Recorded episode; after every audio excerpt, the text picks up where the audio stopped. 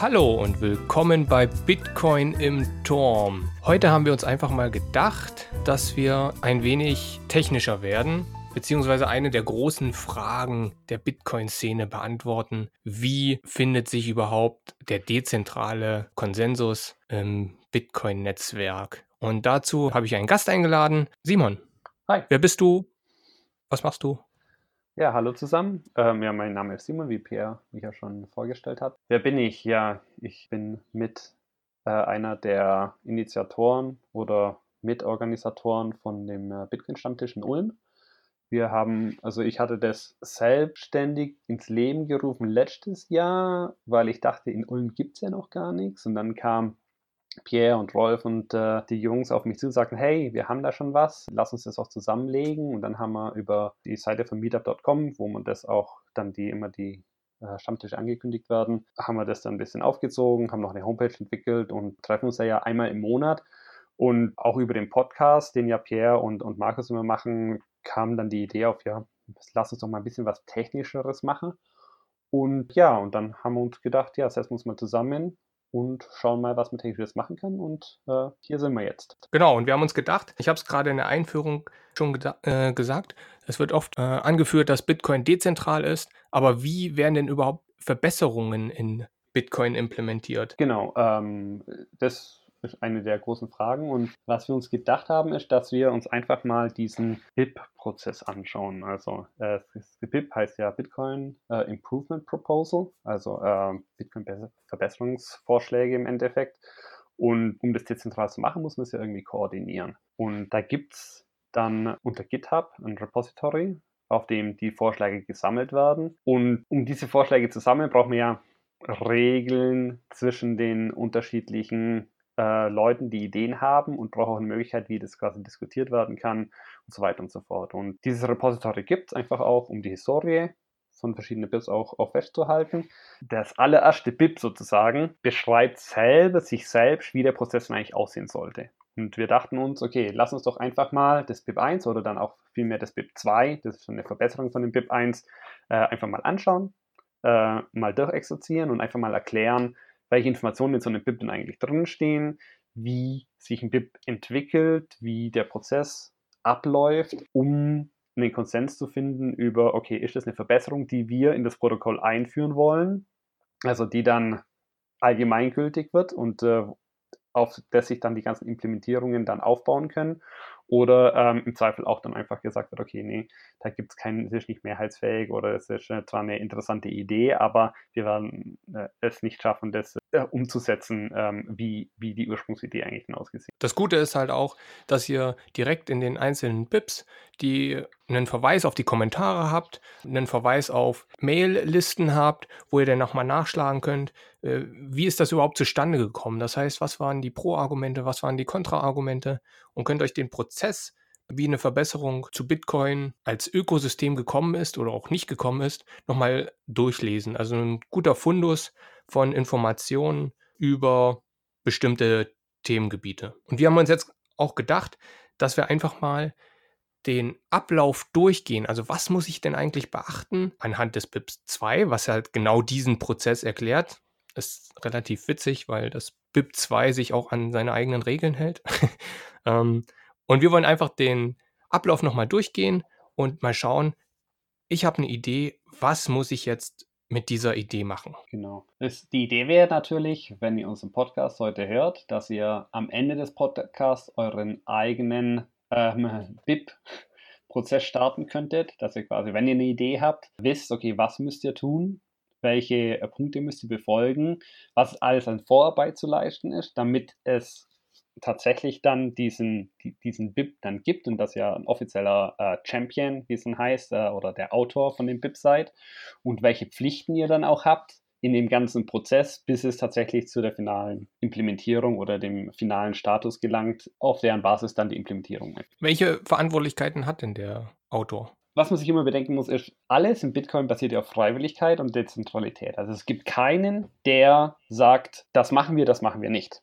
Das heißt also, zu dieser der Hauptverantwortlichkeit gehört auch zu erklären und zu überzeugen, warum die Idee wichtig ist. Und da wir ja auch nicht wollen, dass es ähm, hunderte oder tausende von Pips gibt, wo jeder kommt und irgendeinen Vorschlag macht, ob der jetzt sinnvoll ist oder nicht sinnvoll ist oder dass es Duplikate gibt. Äh, ich meine, ich habe eine Idee, der nächste hat eine andere Idee, der nächste hat eine neue Idee, dann kommt die gleiche Idee wieder. Wir wollen ja nicht ähm, 20, 30 Pips haben, die dann immer, immer genau das gleiche beschreiben oder fast genau gleich beschreiben, plus eine kleine, kleine minimale Änderung in irgendeinem Zahlenwert, weil sich Block Size 2 Megabyte oder 4 Megabyte oder was auch immer. Die Idee ist schon, dass es insgesamt eine, eine runde Nummer ist und gleichzeitig aber man auch eine gewisse Qualität hat und auch eine gewisse Anzahl von Experten da drauf geschaut haben, das diskutiert haben, die die Vor- und Nachteile abgewägt haben.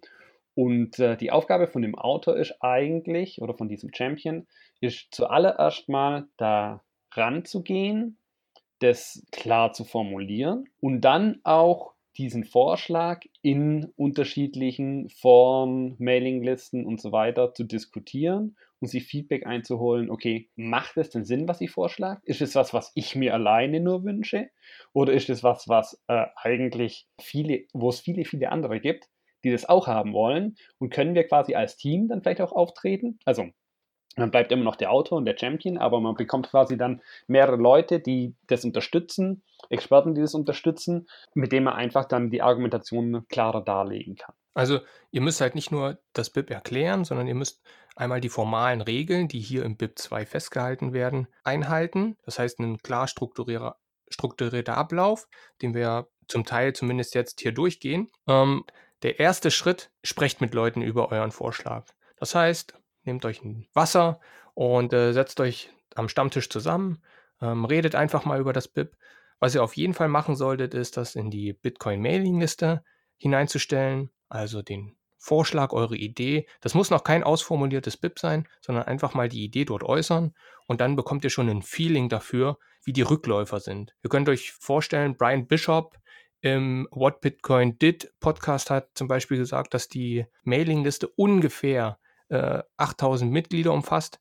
Wie viel davon aktiv sind und wie viel nicht, ist natürlich nochmal eine andere Sache. Aber dort wird das Ganze erstmal besprochen und man hat die Möglichkeit, seinen Vorschlag besser auszuformulieren. Ja. Und was natürlich auch ganz wichtig ist, ist die Frage, ist dieser Vorschlag überhaupt BIP-fähig? Das heißt, wann ist etwas BIP-fähig? BIP-fähig ist, oder äh, bei einem BIP geht es darum, äh, etwas zu koordinieren, was für unterschiedliche Projekte oder wovon unterschiedliche Projekte abhängen. Ja? Wenn ich jetzt eine Änderung in einem einzelnen kleinen Projekt haben möchte, ja, dann brauche ich das nicht über das BIP machen. Dann kann ich über diese Projekt-Backlogs oder über den, die, die Patches, die, die da laufen und das ganz normale Problem-Tracking, kann ich das einfach schon abfangen. Das geht natürlich genauso über Diskussionen und so weiter, aber es ist nicht notwendig, da ein BIP äh, einzureichen. Also BIP geht schon um grundlegende, größere Ideen, Änderungen, wo verschiedene Projekte auch betreffen. Und man muss sich vor Augen führen, es bezieht sich nicht nur auf Bitcoin Core. Hier wird das ganze Bitcoin-Ökosystem betrachtet. Das heißt, ihr könnt einen BIP stellen, äh, wo gesagt wird, ich möchte, dass das Format wie äh, Wallets bestimmte Transaktionen behandeln, vereinheitlicht wird. Also es geht hier nicht nur um Bitcoin Core, sondern es ist das ganze Ökosystem und im Prinzip soll eine Vereinheitlichung stattfinden, also so, ähm, dass mehrere Implementierungen auch miteinander arbeiten können. Bitcoin Core, Bitcoin, die unterschiedlichen Softwaren, die mit diesem Prozess dann arbeiten. Also, was müssen wir als erstes machen? Das erste ist, wir sprechen am Stammtisch darüber. Das zweite ist, wir posten die Idee in der Bitcoin Mailingliste. Dann bekommen wir da relativ viel Feedback, hoffentlich. Und zwar so viel Feedback, dass wir sagen können, wir haben jetzt zumindest einen Entwurf oder können aus diesem Feedback einen Entwurf entstellen. Ja. Am besten auch vielleicht sogar, ob eine Chance auf Akzeptanz besteht. Weil wenn ich von fast jedem die Rückmeldung bekomme, das ist äh, unsinnig, das ist nicht notwendig, dann sollte ich, auch wenn ich der Meinung bin, das ist sehr wichtig, vielleicht doch nochmal einen Schritt zurückgehen und sagen, hm, ist die Notwendigkeit wirklich so gegeben, wie ich es mir vorstelle, oder ist es eigentlich was, was ich eigentlich nur für mich persönlich ganz nett ist, aber ähm, eigentlich für die Gesamtcommunity dann keinen keinen wirklichen Nutzen hat? Also wirklich das Feedback dann auch annehmen und dann, wenn man sieht, okay, da gibt es eine breite Akzeptanz, dann kann man den Schritt wagen und sagen, okay, man geht jetzt über, auch mit dem Feedback von der, äh, von der Mailingliste natürlich, dann tatsächlich so ein äh, BIP-Dokument zu verfassen. Und da gibt es dann eine gewisse Formregeln, damit man einfach möglichst effizient an die Informationen gelangen kann und möglichst einfach auch eine Diskussion basierend auf einem vorhandenen BIP-Dokument einfach noch stattfinden kann. Wie er das organisatorisch handelt ist, ähm, oder zumindest im BIP 2 wird empfohlen, eine Media-Wiki-Page zu erstellen, ähm, eine eigene Mailingliste eventuell zu erstellen und das dann auch zu posten, so dass ihr alle Kommentare pro und contra auch sammeln könnt. Weil das ist nachher auch später notwendig, um bei der Einreichung die bestimmten Punkte aufzuführen, um zu sagen, hey, ich habe mit vielen Leuten gesprochen, ich habe Pros und Cons äh, verglichen und äh, mit einfließen lassen, denn einfach das in der Mailingliste posten, alles ignorieren und dann das BIP trotzdem einreichen, funktioniert so nicht. Also man muss tatsächlich mehr oder weniger nachweisen, dass man sich miteinander beschäftigt, also dass man sich mit dem Thema beschäftigt hat. Ja, und das tatsächliche Einreichen selber basiert dann auch auf äh, einer Datei im MediaWiki-Format. Das heißt, es bietet sich, bietet sich auch an, die ganze Vorarbeit natürlich dann schon in dem Format zu machen und weiter zu entwickeln, dass man dann das Ziel ist ja ganz klar, dieses Dokument zu erstellen. Und Dokumentenformat ist vorgeschrieben, ist auch genau vorgeschrieben, welche Zusatzbilder, in welchen, wie die abgelegt werden und so weiter. Und wenn man sich da natürlich dran hält, schon von Anfang an, dann hat man am Ende dann wieder etwas weniger Arbeit. Weil wichtig ist natürlich, dass wir hier ein standardisiertes Format eigentlich haben wollen, dass es möglichst einfach ist für jeden, die Informationen, an die Informationen zu gelangen, die notwendig sind, um es zu diskutieren, aber auch wenn es implementiert werden soll, dass jeder auch die Möglichkeit hat, es dann auch zu implementieren, basierend auf den Informationen, die in diesem BIP dargestellt sind. Wenn ihr jetzt euren Vorschlag in der Mailingliste gepostet habt, dann holt ihr das Feedback ein, ähm, sammelt die Kommentare, dann entstellt ihr euren Entwurf und den postet ihr nochmal in der Mailingliste, damit man nochmal sehen kann, ihr habt bestimmte Sachen eingearbeitet, es entwickelt sich. Also es ist kein kurzfristiger Prozess, sondern es dauert eine ganze Weile. Also, was auch sehr entscheidend ist, wenn man diese Vorschläge macht, wenn man eine Idee hat. Ich meine, das äh, erkennt man ja immer. Jeder, der schon mal sich überlegt hat, äh, wie man eine Software entwickelt oder der auch schon was auch immer für ein Projekt hatte, hat, hat mit einer Idee angefangen und hat dann festgestellt, okay, irgendwo muss man anfangen. Hat dann festgestellt, okay, die eine Idee sind eigentlich erst gar nicht eine Idee, sind vielleicht sogar mehrere Ideen, die aber gut zusammenspielen. Dadurch kann sowas sehr, sehr, sehr groß werden. Und dadurch wird es natürlich auch dementsprechend komplex. Die Idee von einem BIP selber ist deswegen auch, dass man möglichst fokussiert ist. Also, dass man nicht abdriftet und dann gleich versucht, fünf Sachen auf einmal zu lösen, sondern die Idee ist wirklich zu extrahieren, okay, was ist die Gesamtidee, was sind die einzelnen Punkte, die Punkte voneinander zu lösen und im Zweifel einfach fünf Bips zu machen, die natürlich wieder einzeln diskutiert werden müssten, aber wirklich das auf den Punkt und wirklich reduziert auf die einzelnen Kernpunkte, sich dann auf diese Punkte konzentriert und die dann auch ordentlich diskutiert, beschreibt und aufarbeitet, damit sie dann einfach von der, von der, von der Community, von der größeren Gesamtheit einfach dann verstanden werden kann und, und man dann womöglich auch äh, in Richtung Implementierung hinarbeiten kann. Ursprünglich war, glaube ich, auch mal gedacht, dass den, äh, das SIG, äh, SIG Hash No Input das BIP mit dem Taproot BIP zusammenzufassen. Hat sich aber dann auch entschieden, dass das zwei zu separate Themen sind, die man dann einzeln verfasst. Und ja, also konzentriert euch nur auf eine Idee, versucht es den, den, das andere so weit wie möglich erstmal auszuklammern und konzentriert auf, euch auf eine Sache. Denn wie es vielleicht in der Politik ist, oder könnt ihr euch vielleicht in der Politik vorstellen, wenn mehrere Themen sind, dann stimme ich dem einen Thema zu und dem anderen nicht. Ja, für was entscheide ich mich so? Äh, sonst und es geht nicht wirklich voran. Also ein Thema und dann geht's weiter. Und was ihr beachten müsst, ist, dass der Titel auch einleuchtend ist. Also der Titel muss klar wiedergeben, was denn überhaupt in diesem BIP passiert. Und jetzt ein wichtiger Punkt, ihr vergebt keine BIP-Nummer. Wenn ihr die BIP-Nummer nicht vergebt, wer vergibt die denn dann? Das wäre dann der BIP-Editor. Das äh, stand heute der Junior, Luke. Und die Rolle, die er hat im Endeffekt ist, dass wenn ihr diesen BIP jetzt fertig geschrieben habt, dann äh, ist er dafür verantwortlich, da ein Review zu machen. Also nochmal drüber zu schauen, ob die Punkte, die Formvorgaben wirklich und die Qualitätsvorgaben wirklich auch alle erfüllt sind. Und die, die, das Format ist genau beschrieben in diesem äh, BIP 0002. Und ich meine, da können wir mal ganz kurz durchgehen und, und erklären, auf welche Sachen zu achten ist. Also im Endeffekt heißt es, die ganze Vorarbeit, die er geleitet hat, eigentlich jetzt in eine Form zu bringen, damit man möglichst einfach an die Informationen gelangen kann und dann äh, und das einfach strukturiert dann einfach abgelegt ist und ja und, und man damit arbeiten kann oder alle, die dann darauf aufbauend arbeiten müssen, dass sie einfach möglichst äh, denen die Arbeit möglichst einfach gemacht Okay, kurze Ergänzung noch. Und zwar, denkt dran, der Editor kontrolliert auch, habt ihr Konsensus eingeholt. Der muss, der Editor muss auch in der Mailingliste mit drin sein. Das heißt, er bekommt mit, ob ihr da was postet oder nicht. Und der sieht dann auch, wie der Verlauf des BIPs ist. Also es gibt dieses BIP-Repository und der hat quasi mehr oder weniger die Oberhoheit über dieses BIP-Repository und kann entscheiden, welches wird aufgenommen und welches nicht. Ganz wichtig ist aber, er entscheidet nicht, ob die Idee gut ist oder schlecht ist. Ja? Das Einzige, was er prüft, ist die Form. Also Form und zum Teil der Form gehört natürlich auch dazu, dass die nötige Vorarbeit geleistet wurde, um ein gewisses Qualitätskriterium zu erfüllen. Also das heißt, wurde ausreichend diskutiert, wurden die verschiedenen Ansichten und Stimmen berücksichtigt, wurde auf die Kritiken eingegangen. Also das sind alles nur Qualitätsanforderungen. Es kann sein, dass, äh, dass Luke komplett anderer Meinung ist und das BIP eigentlich niemals haben möchte, und das kam auch schon vor. Es ist aber nicht sein Recht, das BIP abzulehnen. Das Einzige, was er macht, ist wirklich die Formvorgaben und die Qualitätsvorgaben überprüfen und die Community entscheidet am Ende, ob das BIP implementiert werden soll oder nicht implementiert werden soll. Das ist nicht Aufgabe des Editors. Er darf natürlich seine Meinung haben, das ist ja auch gut so, aber es ist nicht die Aufgabe von ihm, etwas abzulehnen, was er nicht mag. Also er hat keine besondere äh, Machtposition hier, dass er der, der Community was verwehren könnte, äh, was er nicht möchte. Und er kann euch auch nochmal zurückschicken und sagen, hey, pass auf, die zwei, drei Punkte nicht eingehalten. Also es ist halt ein Mensch, ne? Ähm, ihr habt die zwei, drei Punkte nicht eingehalten oder du und überarbeite die nochmal und dann schickst du mir das halt nochmal und dann gucken wir das nochmal durch. Okay, wel welches Format muss denn überhaupt eingehalten werden? Die Struktur des BIPs ist eigentlich sehr genau festgelegt. Es gibt diese eine Präambel, das ist ein kurzer Abschnitt, eine kurze Zusammenfassung mit Schlagworten eigentlich, die ganz am Anfang steht, darum auch Präambel.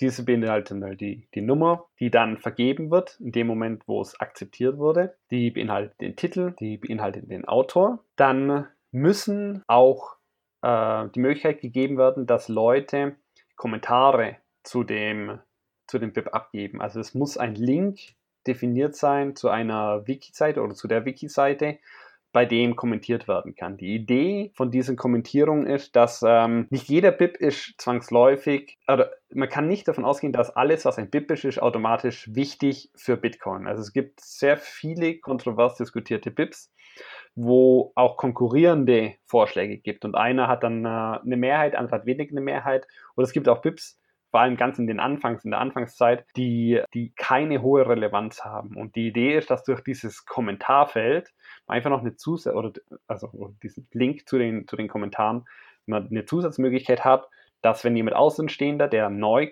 neu reinkommt, sich neu informiert über die BIPs, relativ einfach abschätzen kann und herausfinden kann, was für eine Relevanz dieses BIP hat. Der nächste Punkt, was auf jeden Fall sein muss, ist natürlich der Status. Ist es etwas, das noch in der Diskussionsphase ist oder ist es schon was, was eher, ähm, was schon final ist, was schon implementiert ist und so weiter. Da kommen wir später im, im, Detail noch ein bisschen mehr drauf. Es muss ein Typ definiert werden. Das heißt, ist es ein, äh, ist es ein Prozess, der verbessert werden soll? Oder ist es eine Applikation, die verbessert werden soll? Oder ist es Protokoll oder die Konsensusregeln, die verbessert werden sollen? Dann gibt es ein Datum, also wann das übermittelt wurde. Und auch wichtig, dann ähm, muss das Lizenzmodell muss auch noch beschrieben werden. Also die Idee, die du vorschlägst, äh, nach welcher, also wie ist es denn lizenziert? Also welche Rechte gehen einher und wie darf die Community diese Idee dann nutzen. Also deswegen wichtig, weil man möchte sich ja nicht irgendwelche Patente oder irgendwas einhandeln, die es dann den Leuten nicht mehr erlauben, den, den Bitcoin Core Code laufen zu lassen zum Beispiel oder weiterzuentwickeln, weil, ähm, weil wir irgendwelche Patentabhängigkeiten haben und dann irgendein Gericht es untersagt, dass es weiter verbreitet werden darf oder so. Also man möchte wirklich sicher gehen, dass alle Ideen, die einfließen, auch rechtlich so, also rechtlich gewährleisten, dass es, dass alles, was wir danach drauf machen und wie wir das bauen und weiterentwickeln, dass es auch wirklich jeder nutzen darf und jeder ja die Möglichkeit hat, auch, auch darauf aufbauend wieder bessere, die Sachen zu verbessern, neue Sachen hinzuzufügen und so weiter und so fort. Jetzt haben wir halt gedacht, dass wir einfach mal ein paar Punkte aus dem Format uns rausgreifen und darüber sprechen, was die so beinhalten. Nur ganz grob, zum Beispiel gibt es ja eine Spezifikation und in dieser Spezifikation muss genau beschrieben werden, wie die Syntax oder und die Semantik der Neuerung aussieht. Sollten zum Beispiel, es gibt ja viele unterschiedliche Implementierungen und es ist durchaus schwierig zu sagen, ja, wie, wie baue ich das jetzt in meinen Code ein? Wenn ihr die, euch die Wallets zum Beispiel, die unterschiedlichen Wallets anschaut, gibt es viele, die auf Android basieren und da könnte man zum Beispiel genau einen Code reinschreiben, wie ist das zu implementieren. Das heißt, mach erst das, dann mach das, dann mach das, richtig mit Codezeilen und dann können andere Wallet-Hersteller das im Prinzip adaptieren. Genau, ja. Also, wie vorher gesagt habe, es kommt der Header, der Header hat die Informationen, die ich, die ich erwähnt habe. Und dann, ähm, wie es auch bei den normalen Veröffentlichungen ist, gibt es dann eine, quasi ein Abstract, das ist eine Zusammenfassung von dem, was es gibt. Es gibt nochmal Hinweise auf die Copyrights. Und dann ähm, braucht es natürlich die Spezifikation. Die Spezifikation ist, so wie es Pierre jetzt auch schon erwähnt hat, ist eigentlich eine, ja, eine technische Spezifizierung dessen, was man eigentlich machen möchte. Ja, also es ist eine sehr genaue, detaillierte Beschreibung, dass jeder, der das implementieren möchte oder der darauf aufbauend was machen möchte oder dazu verbinden möchte, dass der ein, genau weiß, was zu tun ist, damit er es umgesetzt bekommt. Ja? Und ähm, ich meine, das kann, also in, in dem Dokument zum Beispiel, was, äh, wenn man jetzt das BIP 2 sich anschauen würde, da wäre die Spezifikation natürlich die Beschreibung des Prozesses, den wir gerade erklären. Ja? Es ist eine ganz detaillierte, genaue Beschreibung dessen, was wir machen wollen, welche Regeln wir einführen oder welche Konsensregeln man haben möchte und wie das einfach, äh, wie das Ganze aussieht. Neben der Spezifikation gibt es natürlich dann auch noch die Motivation, ja, die dann erklärt oder die die Diskussion, die auch geführt wurde, darstellt, um zu erklären, okay, warum ist es denn nötig, was ich hier jetzt spezifiziert habe. In dieser Erklärung wird nochmal eindeutig beschrieben, warum habe ich mich für dieses Design entschieden? Habe ich einen Konsens über, äh, über mein BIP überhaupt bekommen. Also was die Spezifikation sehr speziell macht, macht dieser Teil sehr breit gefächert. Im BIP heißt es immer äh, Rational und dort fügt er zum Beispiel auch, wenn ihr welche habt, Beweise dafür ein, dass der Konsens vorliegt und ihr führt auch alternative äh, Arbeiten und Bezüge an. Das heißt, wenn ihr euch eine, auf eine Arbeit von vor vier, fünf Jahren beruft, wo das schon mal jemand ähnlich vielleicht vorgestellt hat oder ihr neue Schlüsse daraus gezogen habt, dann führt ihr das dort auch auf. Und dann gibt es noch sowas wie eine Referenzimplementierung, die dort auch mit auftaucht. Genau. Also Referenzimplementierung ist äh, wichtig zu wissen, dass das muss nicht von Anfang an da sein. Man muss auch verstehen, dass ein BIP entwickelt sich weiter. Ja, es gibt, wir haben ja davon gesprochen, wir möchten die erste Version haben und wir haben jetzt äh, Luke, der das überprüft, ob die Form eingehalten wurde. Wenn er die Form prüft, dann ist die Referenzimplementierung erstmal noch nicht wichtig. Aber bevor natürlich der, der Status in Final gehen kann, muss natürlich, äh, ist eine Anforderung, dass eine Referenzimplementierung entsteht. Referenzimplementierung heißt, basierend auf der Spezifikation soll es eine Implementierung geben, die allen zugänglich ist, damit jeder, der das nachimplementieren möchte, die Möglichkeit hat, anhand dieser Referenz entweder Teile davon rauszunehmen oder das äh, wiederzuverwenden oder auch einfach auf technischer Ebene nochmal ganz klare Vorstellungen bekommen kann, was denn tatsächlich gemacht wurde. Das ist bei Prozessbeschreibungen so, wahrscheinlich nicht, also gut, da gibt es die Referenzimplementierung in dem Sinne ja nicht, aber wenn es darum geht, eine relativ einfache Änderung, die durch die Spezifikation abgedeckt sind, da ist diese Referenzimplementierung wahrscheinlich nicht so relevant. Wenn es jetzt aber um sehr komplexe Themen geht, neue Algorithmen, die verwendet werden, weil sich, wenn es in Richtung Schnorr oder so geht, wo wirklich hochkomplexe mathematische Operationen im Hintergrund ablaufen, da ist natürlich die Referenzimplementierung immens wichtig, weil man einfach nochmal einen viel, viel detaillierteren Einblick bekommt, wie die Spezifikation denn umsetzbar wird.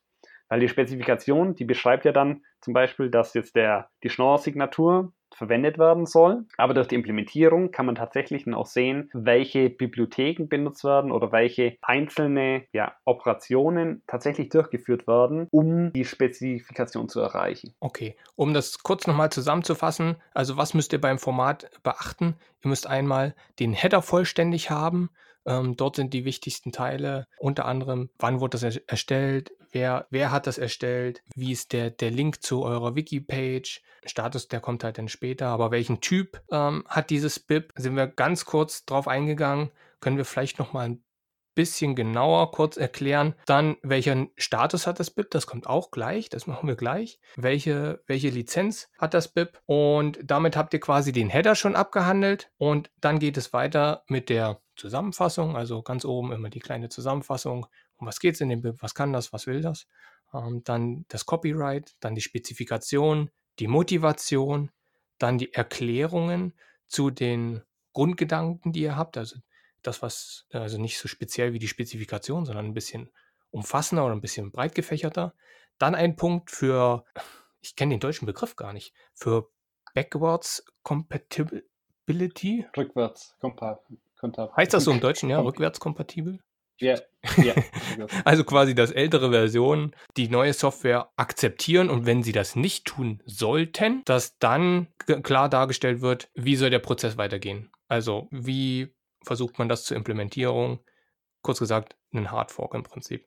Und was dann zum Schluss kommt, ist die Referenzimplementierung. Also das ist jetzt im Prinzip das Format. Oder habe ich noch was vergessen? Nee, das äh, sind die Punkte, genau. Genau, du hattest gerade erwähnt, dass ähm, diese Bit diese Bit-Typen ja. oder diese Einordnung nochmal ganz kurz beschreiben können. Also im Endeffekt, wie ich vorher schon erwähnt habe, gibt es halt drei Haupttypen. Es gibt diesen äh, Standard-Track, es gibt diese Informational Bits und es gibt die Prozess-Bits. Ähm, die Standard-Tracks sind all die, die die meisten oder eigentlich alle Bitcoin-Implementierungen betreffen. Also das kann eine Änderung vom Netzwerkprotokoll sein, wenn es eine Änderung von der Block- oder Transaktionsgültigkeitsregeln ist oder Ergänzungen, Ergänzungen dazu oder äh, Änderungen an der Interoperabilität ähm, von, von Anwendungen also wie die untereinander äh, kommunizieren. Es ist einfach was, was alle Implementierungen betrifft. Das äh, wird ganz mal als Standard-Track bezeichnet. Die, der zweite Typ, diese Informational BIPs, das sind BIPs, die eher in die Richtung, was für Bitcoin-Design-Probleme gibt es oder was für Art von äh, Richtlinien möchte man an die Community äh, stellen, um einfach Informationen auszutauschen zum Beispiel.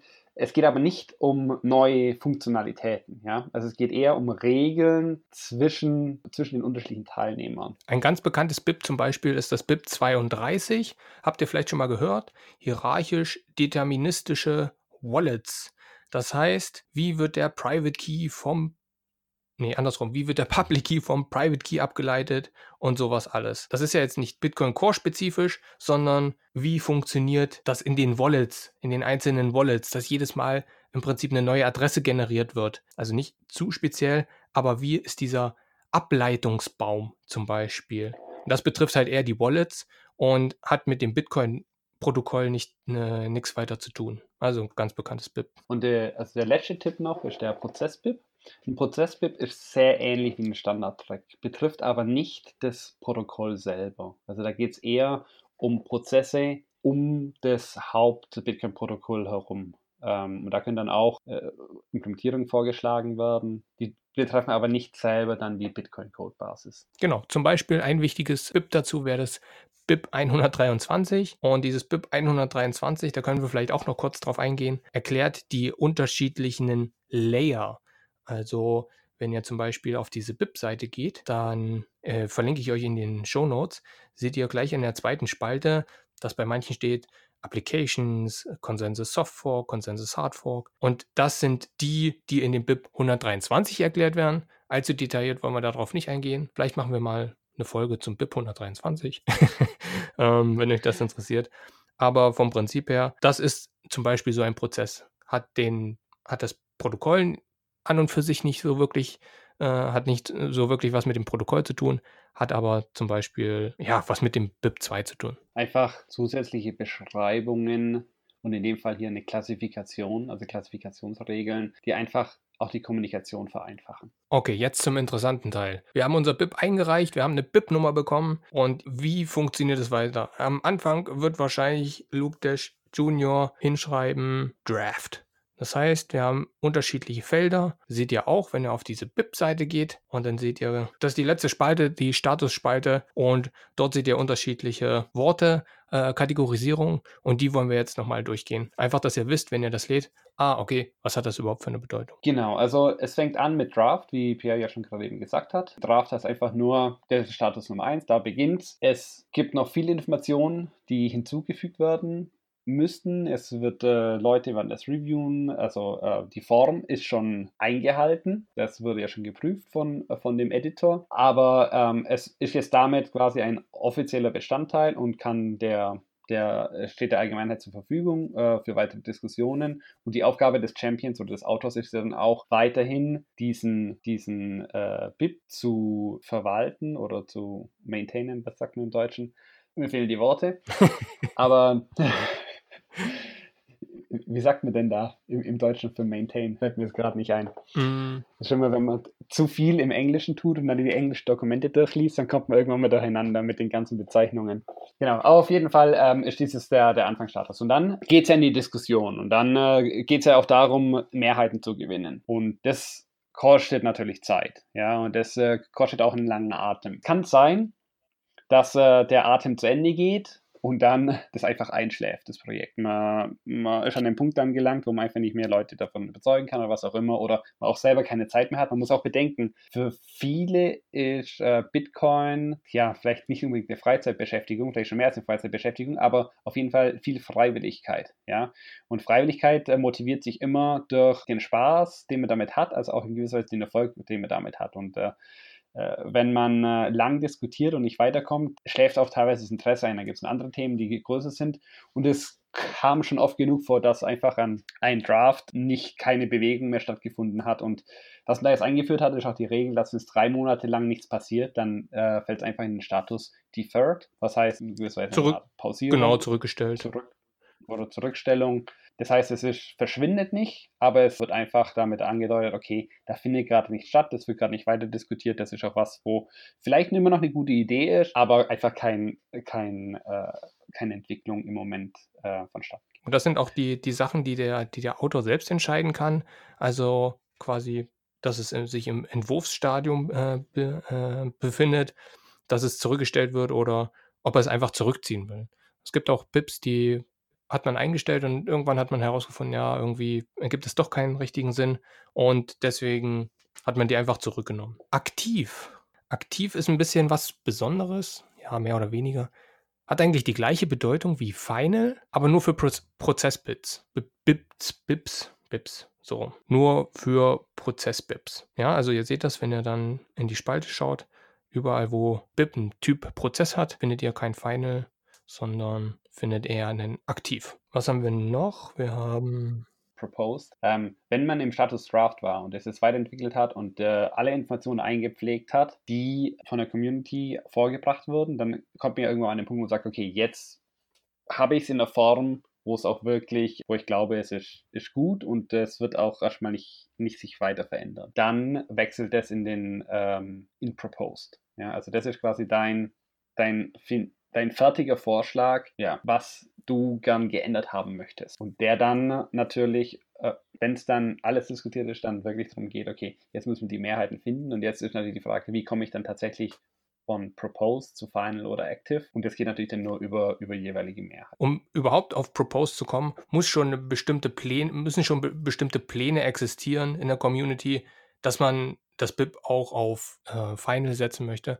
Was das ist, kommen wir auch gleich äh, nochmal zu sprechen. Also, dass man tatsächlich sagen will, es bestehen Pläne, das jetzt umzusetzen. Die Community sagt, ja, hört sich interessant an, machen wir. Okay, was haben wir noch? Wir haben, ja, rejected, abgelehnt, ist, denke ich, relativ klar. Genau. Replaced und obsolete ist, denke ich, auch relativ klar. Das heißt, BIP 1 ist zum Beispiel replaced von BIP 2, weil BIP 2 quasi eine bessere Variante von BIP 1 ist. Und äh, deswegen seht ihr bei BIP 1 replaced. Und obsolet ist einfach, wenn, wenn es keine Rolle mehr spielt, wenn sich die Technologie so weit entwickelt hat, dass das BIP keine Betrachtung mehr findet. Also, dass dieser Standard gar nicht mehr verwendet wird, weil was anderes benutzt wird. Ja. Bei Replace ist vielleicht noch interessant zu erwähnen, dass man in, der, in dem Header gibt es ein Feld, der, der das, den Replay, also wenn es ersetzt würde, äh, angibt, von wem es ersetzt würde. Also wenn ihr auf die BIP 1 zum Beispiel geht und euch den Header anschaut, dann seht ihr im Header Replace by und äh, dann die Nummer von dem BIP, der diesen der BIP 1 ersetzt hat, also in dem Fall BIP 2. Ja? Und dadurch kann man dann auch relativ einfach, wenn man recherchiert oder wenn man dann äh, auch vielleicht selber was implementiert und dann der Reihe nach durchgeht, okay, die, ich muss die ganzen BIPs, die, die final sind, muss ich ja quasi auch berücksichtigen. Da kann ich dann natürlich relativ einfach sehen, okay, wenn ich ein Final äh, äh auf einem Replace-BIP bin, wo denn tatsächlich die neuen Informationen sind oder die relevanten Informationen stehen, die benötigt werden, um um dann diese Implementierung auch durchzuführen. Okay, dann würde ich sagen, gehen wir mal einen Schritt weiter, nachdem wir zum Schluss zu Final gekommen sind, gehen wir einen Schritt weiter und sagen, wie komme ich denn überhaupt zum Final? Wie zeigt es mir an? Es ist zum Großteil implementiert. Ja, wie, wie, fun wie funktioniert das? Einige Sachen haben wir schon gesagt, zum Beispiel, dass der Autor über Entwurf zurückgestellt und äh, zurückgenommen selbst entscheiden kann, wie wir zum, vom Entwurf zum zur geplanten Umsetzung, also von Draft zu Proposed kommen, haben wir auch schon gesagt, dass, es, dass das BIP komplett sein muss, dass äh, eine funktionierende Implementierung vorhanden sein muss und dass bestimmte Pläne der Community existieren, das BIP tatsächlich als allgemein gültig anzuerkennen. Und wie kommen wir von Draft oder Proposed zu Rejected? Wenn seit zum Beispiel seit drei Jahren kein, kein ähm, Fortschritt mehr zu erkennen ist, geht zum Beispiel nach äh, Rejected. Genau, und das entscheidet ja auch dann quasi der der Editor. Das heißt, ja, der Editor verwaltet ja das, äh, das, äh, das BIP-Repository und sieht dann, okay, drei Jahre lang ist da jetzt nichts passiert. Äh, in der Mailingliste taucht das auch nirgendwo auf, bei Twitter sowieso nicht. Und dann kann man das nach drei Jahren, kann man sagen, okay, dann sehen wir es als, als abgelehnt an. Genau. Also es ist eine sehr lange Zeit im Endeffekt. Ähm, wobei abgelehnt ja, dadurch verschwindet es ja nicht. Ja, also theoretisch einmal abgelehnt heißt nicht, dass man das dann auch irgendwann mal wieder aufwärmen könnte, theoretisch. Genau. Das, äh, es geht hier immer darum, Mehrheiten zu finden und, und eine große Gruppe zu finden, die, die Interesse hat an einer gewissen Implementierung. Und nur weil man es heute nicht schafft, heißt es ja nicht, dass es in Zukunft in zehn Jahren nicht, nicht, nicht geht. Ähm, aber einfach der Übersichtshalber wird hier gesagt, okay, nach drei Jahren wird es erstmal auf abgelehnt gesetzt weil dann sich die Diskussion nochmal so weit erschöpft haben, dass man auch, wenn man Recherche macht, dann auch sehen kann, okay, was waren denn die Kritikpunkte, ähm, woran lag es, was waren die Probleme? Und würde man dann das zu einem späteren Zeitpunkt was Ähnliches aussetzen, dann wird es wahrscheinlich, also es wird ja wahrscheinlich was Ähnliches sein und nicht das Gleiche, weil man ja in der Vorarbeit auch dann für dieses, äh, für, für ein neues BIP ja diese Recherche ja tun muss, zu sehen, okay, äh, was waren die Schwierigkeiten, was waren die Hauptargumente dagegen und was, wie sieht dann eine neue Lösung aus, mit der man vielleicht ein ähnliches Ziel erreichen könnte. Okay, jetzt zum interessanten Part von Proposed zu Final. Das Entscheidende hier ist erstmal, und da, was wir vorher kurz erwähnt haben, da geht es eigentlich um diese, die, diese Klassifizierung, ist da entscheidend auch. Ähm, weil äh, für je nachdem, ob es jetzt, sagen wir, das einfachste Beispiel Softfork, Hardfork. Ja? Um Softfork durchzuführen oder ein Hardfork durchzuführen, muss es einfach unterschiedliche Kriterien geben, weil, weil die Auswirkungen auf das System und äh, auch, auch, diese Rückwärtskompatibilität einfach unterschiedlich ist. Das heißt also, die Wirkung ist stark unterschiedlich. Ja? Und, und dementsprechend möchte man das quasi basierend auf dieser Einteilung, dieser Klassifizierung und diesen, also was der Layer heißt, was wir vorher kurz erwähnt haben, ähm, gibt es unterschiedliche Regeln, wann man es einfach als final ansieht. Und von den Layern, wir haben es vorher nicht auf, ich glaube nicht erwähnt, also die Layer, die es heute gibt, sind äh, Softfork, Hardfork, Peer Service, API, R, äh, RPC, genau, oder? Die vier im Moment. Habe ich was vergessen? Nee, genau. Wir haben halt vier, diese vier Stück Konsensus, Peer Services, API mhm. oder RPC und Applications. Genau, ja. Das sind quasi die unterschiedlichen Ebenen, auf denen das stattfindet. Ja, also Konsensus ist sehr entscheidend. Äh, Peer Services, wie die Nodes im Prinzip untereinander kommunizieren und API, RPC, wie die, ja, wie die, wie die Apps quasi mehr oder weniger untereinander äh, äh, kommunizieren, also wie ich von meinem Wallet auf meinen Node zum Beispiel zugreifen kann. Ähm. So, und wenn man jetzt einfach durch die, auf, durch die Fälle durchgeht, also für eine, fangen wir mit den einfachen an, also ein API oder RPC, also über die Kommunikationsschnittstellen, da geht es darum, dass es mindestens zwei unabhängige Anwendungen gibt, die es implementiert haben. Warum zwei? Gut, es geht um Kommunikation. Kommunikation allein ist sehr, sehr langweilig. Deswegen äh, äh, natürlich die Idee, zwei unabhängige Implementierungen, die dann tatsächlich darauf aufbauen, miteinander kommunizieren können. Und wenn das funktioniert, dann ist sozusagen das Kriterium erfüllt, dass jetzt ähm, dieses Proposal tatsächlich fertig implementiert ist und dann in, in den Status Final ähm, wechseln würde. Die Peer Services, da geht es, äh, um die in Status Final zu bekommen, geht es um eine gewisse Adaption eigentlich. Also die Idee ist, dass es ähm, wenn ein Prozent der Knoten einen Monat lang damit gelaufen sind, dann äh, sagt man, ist es von der Menge genug Nachfrage da, dass es als ja, final an, äh, angesehen werden. Dort könnt ihr zum Beispiel auch mal auf das BIP 144 schauen. Das ist genau in diesem Layer und da geht es um Segregated Witness. Das habt ihr vielleicht schon mal gehört. Das heißt, äh, wie ist denn überhaupt so eine Transaktion, so eine Segwit-Transaktion aufgebaut? Und dann gibt es natürlich noch die die Haupt, äh, die, die zwei großen Typen, das wäre einmal die, die Soft Fork und, äh, und der Hard Fork. Äh, bei einer Softfork ist es so, dass, äh, und das habt ihr sicher auch mitbekommen, und das, äh, ich denke auch in den ganzen ähm, Blog-Size-Diskussionen kam das ja auch immer wieder auf. Eine Softfork hat die Schwierigkeit, dass es im Zweifel sehr, sehr viel Arbeit für die unterschiedlichen Teilnehmer in, in der Bitcoin-Ökosystem ähm, ist, äh, dass es umgesetzt wird. Also Segwit zum Beispiel war auch als Soft Softfork implementiert und um das in äh, tatsächlich umgesetzt zu bekommen, ist einfach für, für, für manche Teilnehmer sehr, sehr, sehr viel Aufwand, weil die eigentlich die Daten, der Datenzugriff oder Informationen werden in einer anderen Form abgelegt und die jetzt auszuwerten ähm, kann beträchtlich viel Aufwand sein. Je nachdem, was man natürlich mit den Informationen machen muss. Wenn es jetzt nur darum geht, eine Validierung zu machen, dann ist es natürlich nicht wahr. Das geht natürlich einfach, aber je nachdem, was für andere Informationen man damit, äh, andere Dinge, die man damit machen will, äh, kann, das, kann das ganz schön viel Aufwand. Auf. Für einen Softfork ist es nötig, dass es eine klare Mining-Mehrheit gibt. Ja, und das wird ausgedrückt durch äh, diese Blockchain-Abstimmung. Und äh, das, es bedarf einer Mehrheit einfach von 95% der Miner. Wichtig, was wir noch gar nicht erwähnt haben, ist, dass es darüber hinaus aber auch nicht die Bereitschaft geben darf von der, von der Allgemeinheit, dass es über einen Hardfork äh, gelöst werden sollte. Ja, also eine, äh, dadurch, dass ein Software doch die komplexere Implementierung ist im Vergleich zu einem Hardfork, wenn es äh, die Möglichkeit eines Hardforks gibt, also ein, oder eine Mehrheit für einen Hardfork von der gesamten, von dem gesamten Bitcoin-Ökosystem, was schon sehr, sehr, sehr, sehr unwahrscheinlich ist. Aber nehmen wir an, es gäbe die Möglichkeit für eine Mehrheit für einen Hardfork, dann ist es immer zu bevorzugen gegenüber einem Softfork. Softfork hingegen soll erstmal nur von 95% der Miner über diese Blockchain-Abstimmung signalisiert werden und wenn das dann tatsächlich dem zugestimmt wird, dann würde ein Softfork auch aktiv werden. Oder würde der Status in Final geändert. Und das Ganze könnt ihr halt nochmal im BIP 9 nachlesen. Ähm, dort steht es nochmal genau. genau erklärt wie das funktioniert. Genau, und ein Hardfork, und das habe ich jetzt quasi dem, äh, in, in der Erklärung eigentlich auch schon mit erwähnt, ist natürlich dadurch, dass es wirklich ein äh, gravierender Einschnitt ist, bedarf es dann eine, eine Zustimmung von der, der gesamten Bitcoin-Wirtschaft oder äh, ja, jetzt sage ich Wirtschaft, aber vom gesamten Bitcoin-Ökosystem. Was, wie das zu messen ist, ist natürlich ja, schwer weil ein Hardfork bedeutet auch wirklich, dass äh, die, äh, die Blockchain nicht mehr kompatibel ist. Also die, die alte und die neue Blockchain ist nicht mehr kompatibel oder die Validationskriterien sind nicht mehr kompatibel. Das heißt, wir haben das ja auch in der Vergangenheit gesehen mit der Bitcoin Cash und äh, Bitcoin äh, SV und so weiter.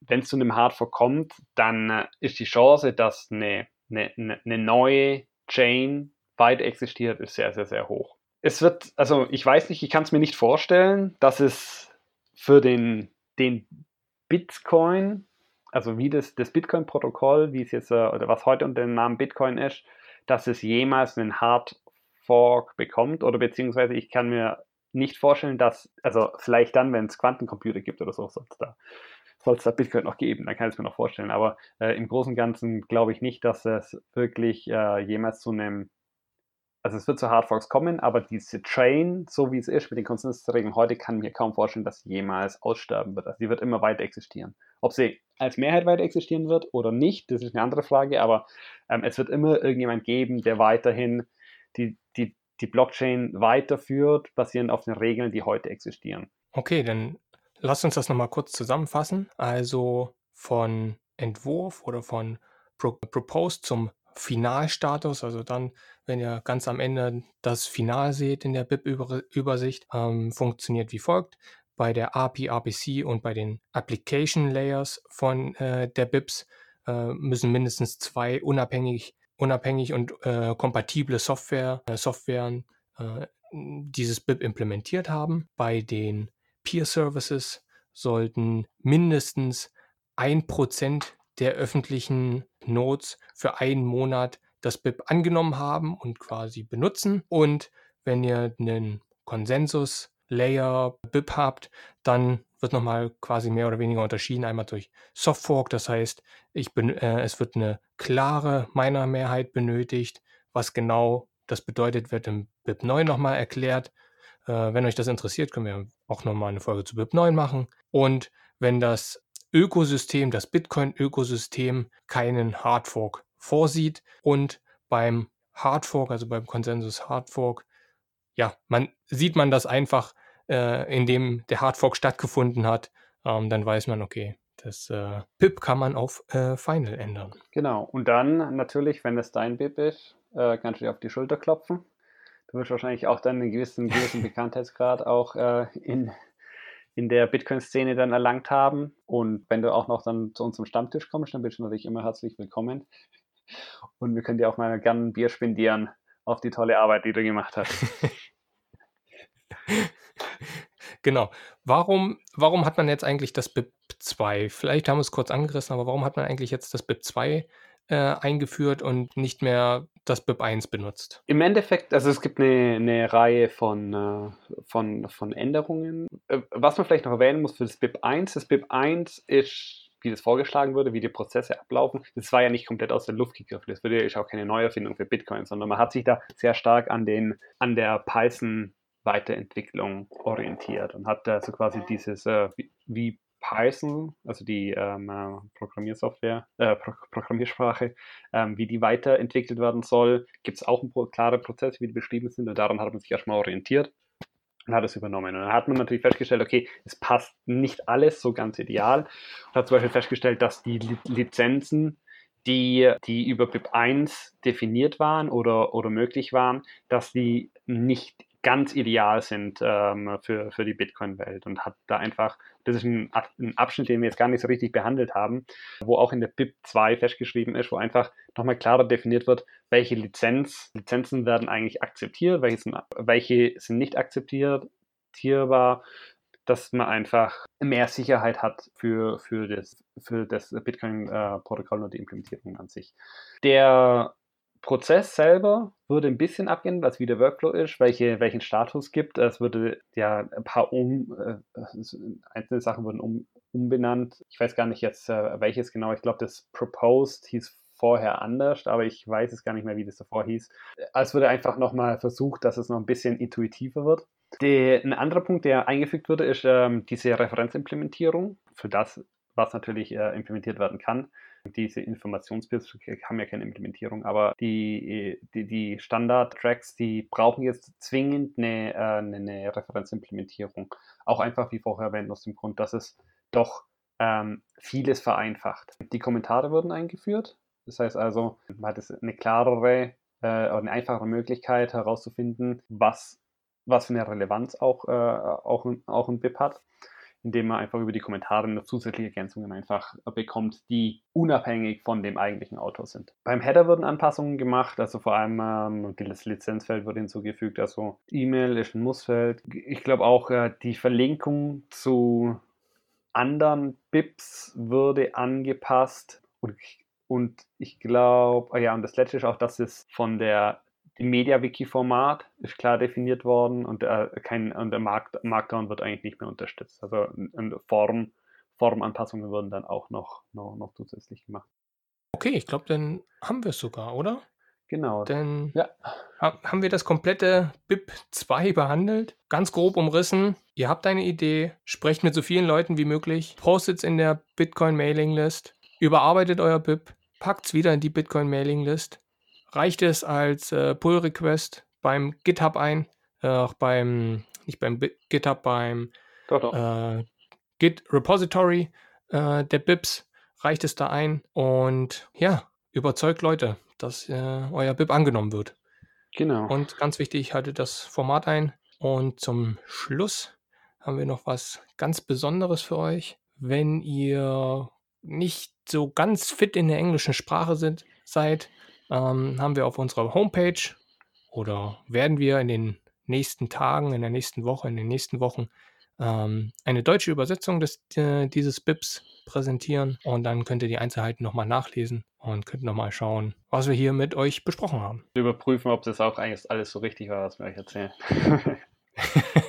und was, was ich halt ganz wichtig finde, was man noch erwähnen sollte, vielleicht hört ihr das immer, ja, bald äh, bekommen wir Taproot und bald bekommen wir dies und bald bekommen wir das. Das dauert alles. Ähm, wir haben das jetzt hier mehr oder weniger im Schnelldurchlauf gemacht, aber überlegt euch mal, wie lang diese einzelnen Schritte alles dauern. Ihr müsst das erstmal recherchieren, euer BIP, ihr müsst es aufschreiben, dann müsst ihr es in die Mailingliste posten, dann bekommt ihr Feedback, das müsst ihr einarbeiten, dann müsst ihr es wieder in die Mailingliste posten. Ja.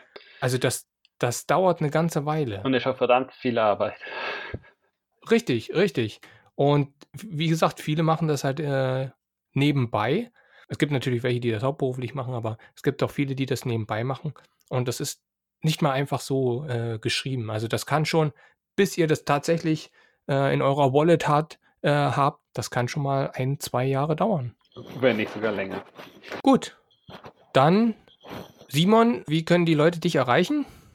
Ja, am einfachsten eigentlich äh, beim Bitcoin Meetup in Ulm, einmal im Monat, äh, jeder dritte Donnerstag. Wir freuen uns immer, wenn äh, Leute vorbeischauen. Auch wenn man noch überhaupt gar keine Ahnung von Bitcoin hat, sind wir auch immer glücklich. Wir, wir erzählen so gern über Bitcoin, darum machen wir auch den Podcast, dass jeder, der bereit ist, uns zuzuhören, sozusagen, ähm, immer herzlich willkommen ist. Ansonsten auch über die Homepage natürlich. Also bitcoin-turm.de, das ist ja die Homepage von dem Meetup. Da könnt ihr auch an simon.bitcoin-turm.de mir eine E-Mail schreiben, äh, wenn ihr Fragen habt. Ihr könnt auch Kommentare auf der Homepage direkt machen. Und ja, das, dann sage ich mal, freue ich mich, euch zu sehen im nächsten Meetup. Genau, und was ganz wichtig ist, ähm, schreibt uns mal in den Kommentaren oder gebt uns Feedback, ob ihr eine Serie von BIPs haben wollt. Also sollen wir noch bestimmte BIPs mit euch nochmal durchgehen ähm, interessiert euch das? Interessiert euch das überhaupt nicht, was für BIPs alles gibt und wie die funktionieren? Ähm, manche sind natürlich unmenschlich kompliziert. Die werden im Podcast äh, relativ schwierig abhandelbar sein. Ähm, aber es gibt sehr viele, die man äh, auch im Podcast behandeln kann. Also, wenn, wenn euch das interessiert, schreibt uns einfach, ähm, kontaktiert uns und dann könnten wir vielleicht sogar eine Serie, äh, eine BIP-Serie machen, Bitcoin Improvement Improvement Proposals Series. Ja. Und auch wenn es ein spezieller ist oder so, wo man mal ein bisschen mehr hören wollen würde, einfach, einfach sagen und Big da ist, dann, dann gehen wir das auch an. Okay, dann wir freuen uns, von euch zu hören. Macht's gut. Macht's gut. Vielen Dank, Simon. Danke, tschüss.